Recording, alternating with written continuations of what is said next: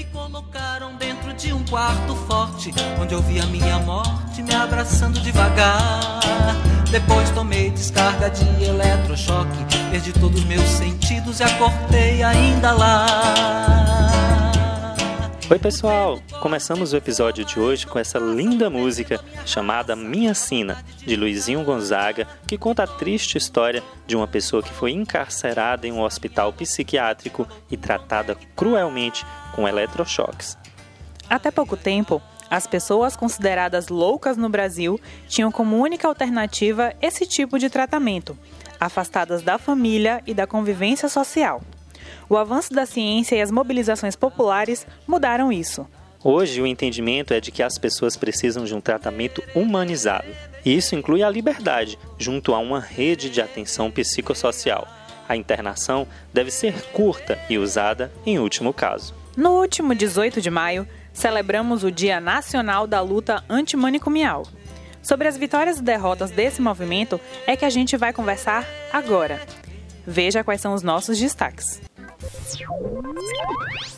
Vereadora Aladilce Souza, aliada da luta antimanicomial, fala sobre o engajamento e os desafios da política para a saúde mental no Brasil. Diretor da Associação Brasileira de Saúde Mental, João Mendes, conta a história do movimento contra os manicômios e explica a importância das alternativas. Nota técnica do governo Bolsonaro propõe retorno do financiamento dos hospitais psiquiátricos e compra de equipamentos de eletrochoques, medida que é considerada um retrocesso. Bahia possui 226 CAPs. Saiba como funcionam esses centros de atendimento psicossocial. E no Fica a Dica, a psicóloga Lorena Pesqueira indica um filme sobre a vida de Nise da Silveira, um símbolo da humanização do tratamento das doenças mentais no Brasil. Com a apresentação de Nara Maria e Erickson Wala, o MVT 65 está no ar. MVT 65. MVT 65. MVT 65. O podcast do PCdoB, Bahia.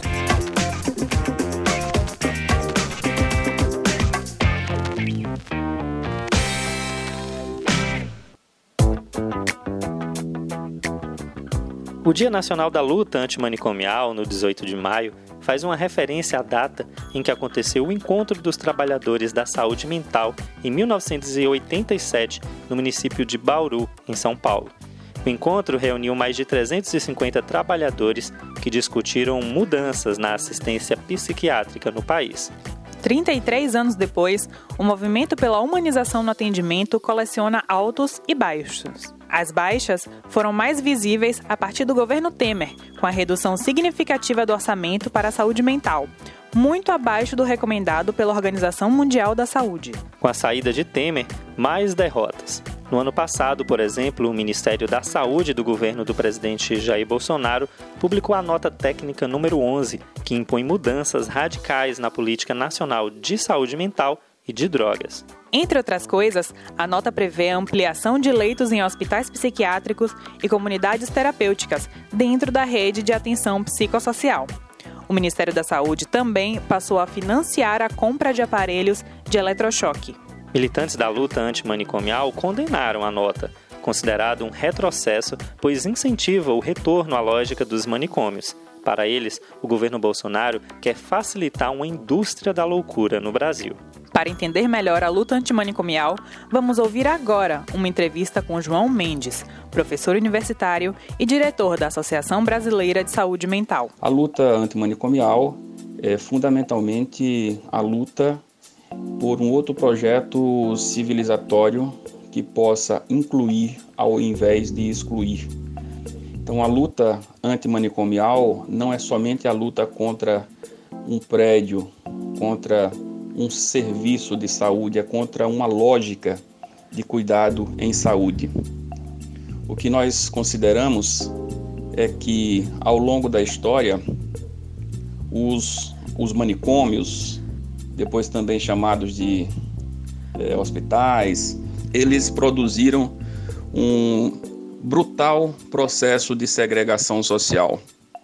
Ao longo de toda a história dessas instituições, elas serviram mais para excluir do que propriamente para garantir eh, condições dignas e humanas de cuidados em saúde. A partir da virada do, do, da metade do século passado, fundamentalmente depois da hecatombe humanitária produzida pela Segunda Guerra Mundial, o mundo inteiro começa a se voltar contra os hospitais psiquiátricos, os manicômios, esses asilos com esse perfil uh, vilipendioso, no sentido de produzir uma mudança e de subverter a ordem ali, a forma de pensar, o modo de fazer o cuidado em saúde mental. E aí algumas práticas começam a acontecer, tanto em países da Europa quanto nos Estados Unidos, mas também Canadá, né, França, eh, Inglaterra começam a mudar o seu sistema de saúde mental e na sequência a Itália, principalmente a partir da década de 70, 60, começa a fazer um amplo processo de transformação em relação a esses espaços. Em relação ao Brasil, esse movimento ganha é, crescência também influenciado pelas experiências europeias, mas principalmente a partir da década de 70, quando grupos de trabalhadores e usuários que já não mais é, suportam aquele estado de acontecimento, o Brasil estava atrasado aí pelo menos umas três décadas em relação às novas práticas em saúde mental no mundo. Então, um grupo de trabalhadores e usuários aqui no Brasil uh, se posiciona contrário e começa a apontar novos caminhos. Uh, na década de 70, no final da década de 70, 78, 79, começa a acontecer um conjunto de focos de de, de contestação do modelo psiquiátrico vigente, considerando que no caso específico do Brasil ainda havia dois grandes problemas. Em primeiro lugar, na década de 70, nós vivíamos aqui a terrível ditadura militar. Né? E, por consequência, o modelo de atenção em saúde implantado no Brasil na década de 70 privilegiou a indústria da psiquiatria, né? a indústria dos leitos psiquiátricos e uh, com isso, isso ainda na época do INAMPS, isso favoreceu também uma indústria de corrupção e é bom que se diga porque as novas gerações não têm tido o acesso a essas informações sobre a história.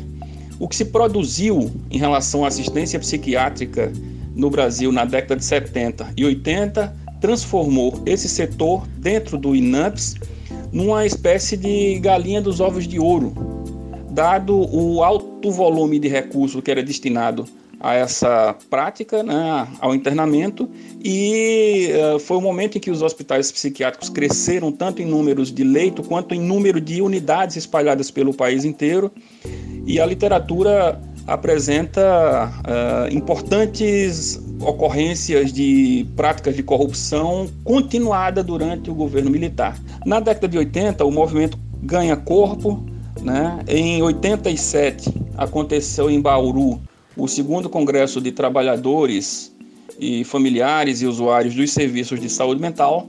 Esse momento ficou consagrado a partir né, dessa data, aconteceu no mês de maio, e no dia 18 de maio, naquela ocasião, se marca o dia em que o Brasil passa a fazer alusão a essa luta, né, que é uma luta que precisa mexer com a sensibilidade geral da população brasileira como um todo. É preciso produzir uma outra racionalidade em relação ao modo como a gente cuida das pessoas.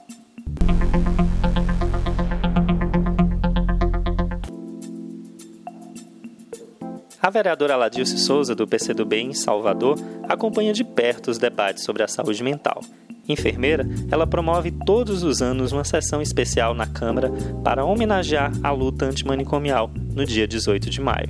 Por conta da pandemia, a sessão deste ano foi impossibilitada, mas a Ladilce levou a discussão para as redes. Em uma entrevista para o nosso MVT65, a vereadora explica a sua relação com essa luta. Meu mandato sempre teve uma ligação muito forte com a luta antimanicomial.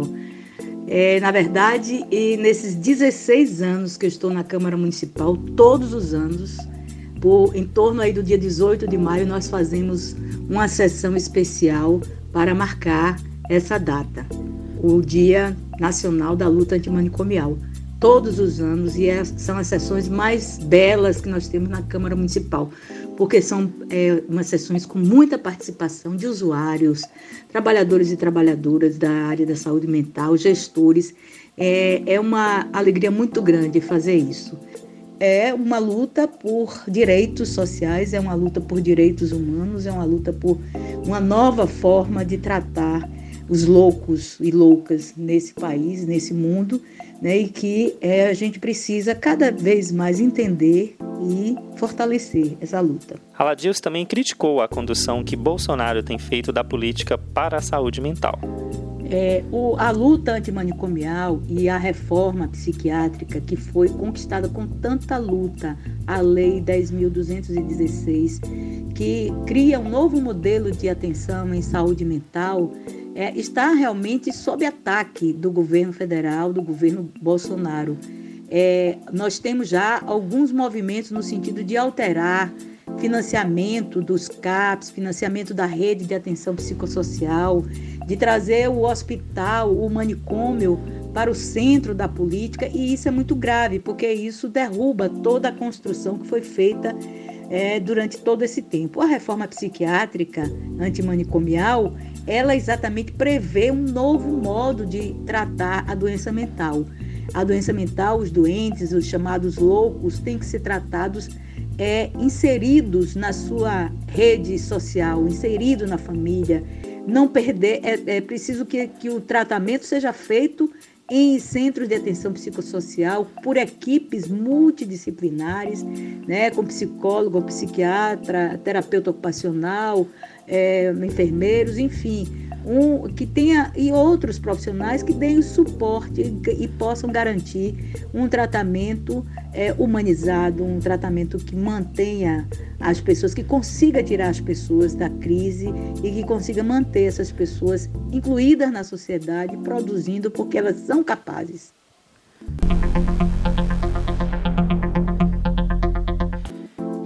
Reforma psiquiátrica propôs a criação de uma rede de atenção psicossocial em substituição à política exclusivamente hospitalar. Dessa forma, quando os militantes da luta antimanicomial criticam o aumento dos leitos nos hospitais psiquiátricos, eles estão, na verdade, pedindo o reforço dessa rede de alternativas. Um dos pilares dessa rede são os CAPs Centro de Atenção Psicossocial. Essas unidades prestam um serviço de saúde de caráter aberto e comunitário, com uma equipe multiprofissional. São espaços que os pacientes têm garantido acompanhamento sem a necessidade de morar no local. Segundo o Ministério da Saúde, a Bahia, que tem 417 municípios, conta hoje com 226 CAPs. Embora ainda nem todos os municípios tenham cobertura, o número é considerado positivo, porque pelo menos possibilita que os pacientes tenham um acompanhamento mais perto de casa, sem a necessidade de internamento. Fica a dica. Agora é a hora do nosso quadro Fica a Dica. Dessa vez, quem indica é a psicóloga Lorena Pesqueira, que também integra o Comitê Municipal do PCdoB em Juazeiro. Ela indica o filme Nise, O Coração da Loucura, que homenageia essa lagoana que estudou na Bahia e se tornou uma referência na humanização do tratamento mental. O filme Nise, O Coração da Loucura é a minha indicação para vocês. A liberdade cura. As pessoas em sofrimento mental devem ser acolhidas, cuidadas e acompanhadas por profissionais, pela família e sociedade. Para vivenciar as histórias da luta antimanicomial, vamos conhecer a revolucionária da psiquiatria no Brasil, formada pela Faculdade de Medicina da Bahia, numa turma de 157 homens, a corajosa Nise da Silveira. Dedicou seu trabalho de maneira humanizada, indo de encontro com todos os confinamentos e violências nos tratamentos psiquiátricos transformou, através da integração social, movida pela terapia ocupacional, as mentes, antes apagadas. Resgatou vidas através do convívio social e do afeto ao próximo. Revelou artistas para o mundo inteiro, tornando-se referência mundial. Não se cura ninguém usando violência. Precisamos reaprender as linguagens de cada ser humano a luta antimanicomial é uma luta nossa. Humanizar e cuidar é um dever de todos.